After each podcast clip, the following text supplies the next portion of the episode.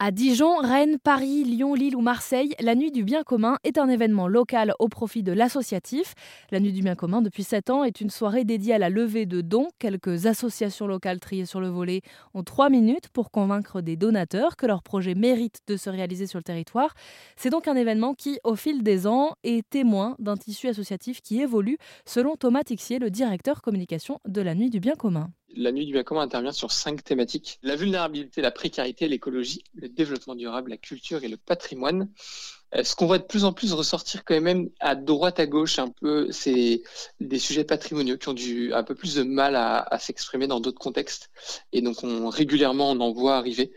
Euh, un sujet dominant, par contre, euh, qui s'installe durablement et qu'on voit partout, quasi systématiquement maintenant, c'est tous les sujets autour de l'éducation.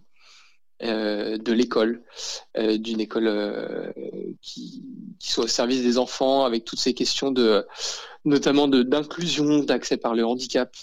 Il y a pas mal de thématiques qu'on retrouve et, qui, qui, grandissent dont l'éducation fait partie. Et on voit, et ça c'est assez chouette, de plus en plus de jeunes qui lancent aussi des associations autour de l'écologie. Euh, avec plein de, manières différentes de, s'attaquer à ce grand sujet de société euh, et surtout à, noter avec un grand positivisme, j'allais dire, dans, l'état d'esprit avec lequel il, il s'attelle à cette thématique. Et justement, parmi elles, Géraldine participe à l'édition dijonnaise avec son association. Alors, l'association euh, Un avenir pour Chloé travaille depuis 2018 sur un projet d'une création d'écoles pour des enfants en situation de, polyhandicap. Et j'ai découvert une méthode qu'on appelle la pédagogie conductive ou encore éducation conductive.